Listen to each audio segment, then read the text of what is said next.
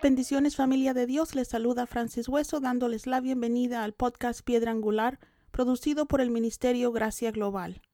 En esta ocasión estamos dando inicio a una serie que hemos titulado Hablando sobre ángeles y demonios. Decidí hablar sobre el tema por dos razones. La primera es que creo que debido a que la Iglesia de Jesús está compuesta por un gran número de personas que vienen de diversas nacionalidades, culturas, tradiciones y religiones, tendemos a promover creencias que no son del todo bíblicas sobre los ángeles y los demonios, lo cual trabaja en nuestra contra. Y con esta serie quiero poner mi granito de arena para remediar ese problema. Y la segunda es que creo que en el tiempo en que estamos viviendo es crucial que entendamos el papel de estos seres celestiales en la historia humana para poder primero ganar terreno para el reino de los cielos y segundo aprovechar la asistencia hermosa que tenemos en los ángeles. No soy de las personas que creen en hacer mucho énfasis enseñando sobre ángeles o demonios, pero creo que todo cristiano tiene que tener un conocimiento básico de estos seres celestiales, ya que aún sin saberlo o darnos cuenta, todos los creyentes en Cristo estamos envueltos en una batalla entre Dios y las tinieblas, la cual empezó involucrando a ángeles y demonios y va a terminar también con ellos. Así que si me lo permiten voy a tratar de hacer lo posible de cubrir en esta serie lo básico sobre el tema. Les pido que tengan a la mano papel, lápiz y su Biblia, o su teléfono o su tableta para tomar notas, y vamos a comenzar hablando sobre el origen de los ángeles y los demonios. Para empezar, Dios no creó ángeles y demonios. Él creó seres celestiales que, como los seres humanos, tienen inteligencia, memoria, emociones y voluntad propia, o libre albedrío. La Biblia está llena de historias en donde describen a los ángeles pensando, recordando, sintiendo y tomando decisiones. Fue su habilidad de decidir lo que llevó a algunos ángeles a convertirse en demonios. Vámonos a Isaías capítulo 14 y vamos a leer versículos del 10 al 16. Y nos dice, Todos ellos responden y te dicen, Tú también te has debilitado, ya eres uno más de los nuestros. Tu majestad ha sido arrojada al sepulcro, junto con el sonido de tus arpas. Duermes entre los gusanos y te cubren las lombrices cómo has caído del cielo, lucero de la mañana. Tú que sometías a las naciones has caído por tierra. Decías en tu corazón, subiré hasta los cielos, levantaré mi trono por encima de las estrellas de Dios. Gobernaré desde el extremo norte en el monte de la reunión. Subiré a la cresta de las más altas nubes. Seré semejante al Altísimo. Pero has sido arrojado al sepulcro, a lo más profundo de la fosa. Los que te ven te clavan en ti la mirada y reflexionan en cuanto a tu destino, y este es el que sacudía a la tierra y hacía temblar a los reinos. Estos versículos, mis hermanos, obviamente no hablan de los demonios, sino que del rey de los demonios que es Satanás. El diablo se llenó de orgullo y quiso compararse a Dios. Y algunos teólogos no creen que se haya querido comparar a Dios Padre, sino que se quiso comparar a Dios Hijo, y por ende fue expulsado del cielo. Pero antes de su expulsión, convenció a una tercera parte de los ángeles a seguirlo. Apocalipsis 12, versículos 3 y parte del 4 nos dicen, y apareció en el cielo otra señal, un enorme dragón de color rojo encendido, que tenía siete cabezas y diez cuernos, y una diadema a cada cabeza, con la cual arrastró la tercera parte de las estrellas del cielo y las arrojó sobre la tierra. Esta tercera parte de las estrellas del cielo se creen que son una tercera parte de los ángeles que Dios había creado, eran ángeles hermosos, eran seres celestiales, todos tienen una función diferente y todos le servían a Dios hasta que Satanás logró convencerlos para seguirlo. Los ángeles que decidieron seguir a Satanás ahora son los demonios que tientan y atormentan a la humanidad. La Biblia no nos habla sobre cómo sucedió esa transformación, pero yo en lo personal creo que una vida que está completamente alejada de Dios es degradante, y debido a su pecado, estos seres que antes fueron hermosos ahora han sido transformados. Muchas personas se preguntan por qué Dios permitió que esos ángeles siguieran al diablo, o quizás por qué una vez lo siguieron, por qué Dios no lo destruyó. La respuesta a esa pregunta es porque tenían libre albedrío. Dios no iba a detener o a parar su habilidad de escoger. y porque son seres eternos, no puede simplemente destruirlos, pero su pecado sí va a ser castigado, y esta es la razón por la cual el infierno fue construido. El infierno o el lago de fuego no fue formado para castigar al hombre, sino como castigo final o destino final de los ángeles caídos y de Satanás. Otras personas también se pueden preguntar cómo el Dios compasivo que nosotros conocemos, cómo ese Dios no tuvo compasión de los ángeles o del mismo Satanás y no les dio una segunda oportunidad. Si Dios nos da a los humanos tantas oportunidades para arrepentirnos, ¿por qué no se la dio a esos seres? Obviamente la respuesta exacta a esa pregunta solamente la tiene Dios. Pero si me permiten darles mi opinión, yo creo que Dios no le dio una segunda oportunidad a los ángeles por el nivel de conocimiento que esos seres tenían. Si lo piensan, estos seres no necesitaban fe para creer en Dios. Ellos tenían un conocimiento de Dios que nosotros no vamos a tener hasta que lo veamos cara a cara. Y también recuerden que al que mucho se le da, mucho se le demanda. Lo que quiero que recordemos es que esos seres que estaban tan cerca de Dios y que eran tan hermosos, no fueron rescatados por un redentor como lo fuimos nosotros. Cristo no murió por ellos al pecar, pero sí lo hizo por nosotros.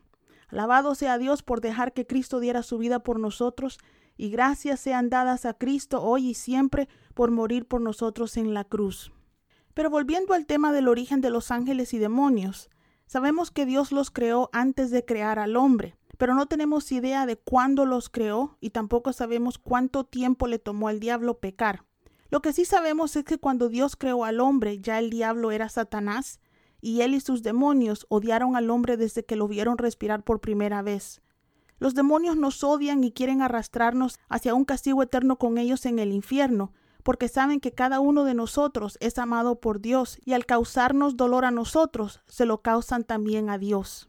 Hablando un poco más de estos seres celestiales, tengo que decirles que por ser seres creados por Dios, ni los ángeles ni los demonios son omnipresentes como lo es Dios, o en otras palabras, no pueden estar en todas partes en todo momento. Tampoco son omniscientes, ni los ángeles ni los demonios saben todo como lo sabe Dios. Y tampoco son omnipotentes, su poder y sus habilidades tienen límites. En ese aspecto son parecidos al hombre, pero no son como nosotros. Los ángeles y los demonios son una especie totalmente diferente al hombre. En otras palabras, un ser humano jamás se convertirá ni en un ángel ni en un demonio. Y a pesar que estos seres celestiales pueden tomar forma de hombre y los demonios pueden hasta poseer a los seres humanos, nunca pueden llegar a ser humanos. Una creencia falsa que tienen algunas personas es que cuando los niños mueren, sobre todo los niños pequeños, cuando llegan al cielo se convierten en ángeles. Y eso, mis hermanos, no tiene ninguna base bíblica. El ser humano jamás va a ser un ángel. Muchas personas piensan, oh, mi abuelita que está en el cielo eh, se convierte en mi ángel de la guarda. Jamás, mis hermanos.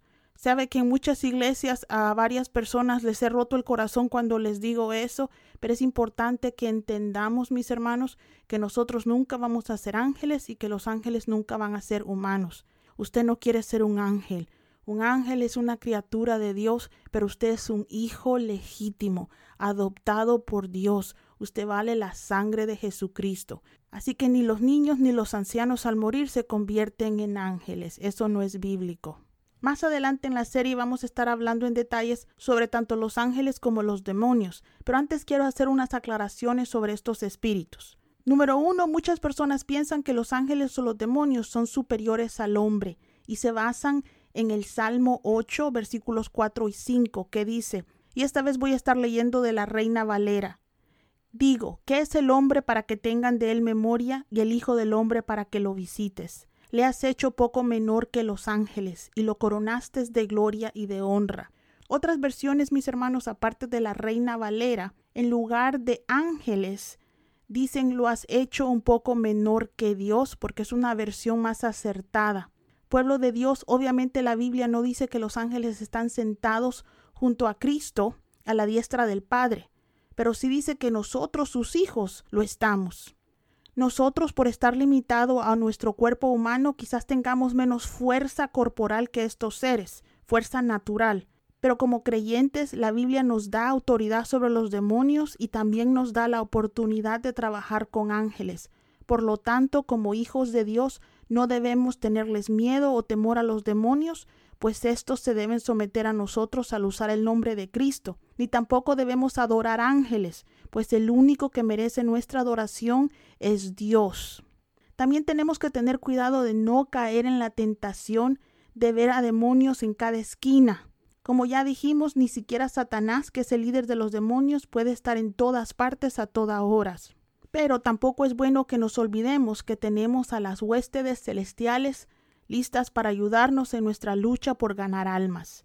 Hebreos 1.14 nos dice hablando de los ángeles, ¿no son todos los ángeles espíritus dedicados al servicio divino, enviados para ayudar a los que heredan la salvación?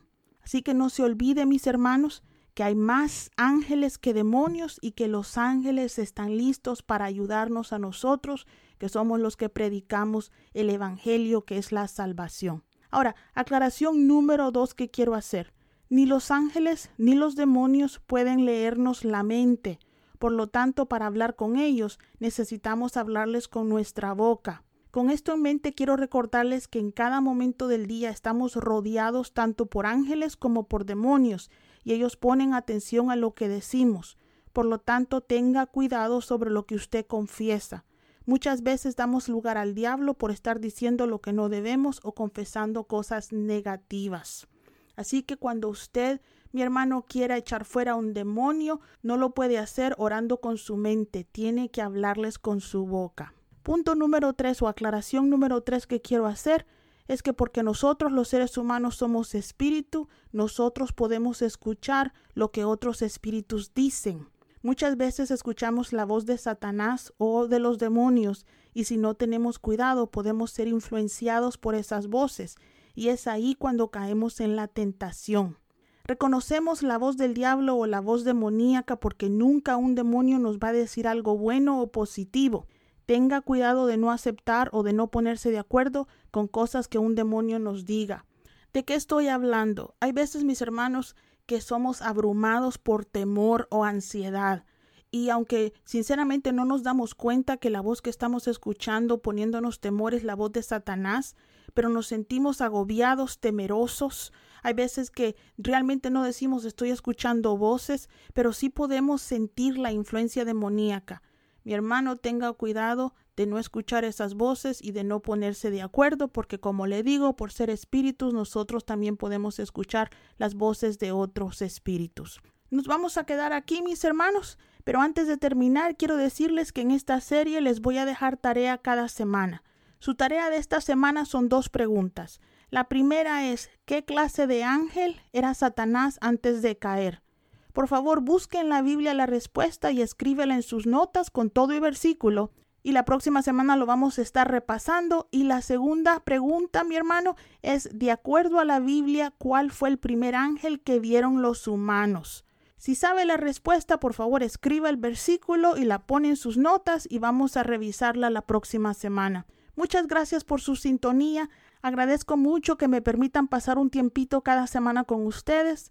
Para comunicarse con nosotros o para saber un poco más sobre nuestro ministerio, por favor pasen por nuestra página web globalgraceministries.com, globalgraceministries.com o escríbanos a info arroba globalgraceministries.com. Dios me los bendiga, les guarde, haga resplandecer su rostro sobre cada uno de ustedes y de sus familias. Hasta pronto.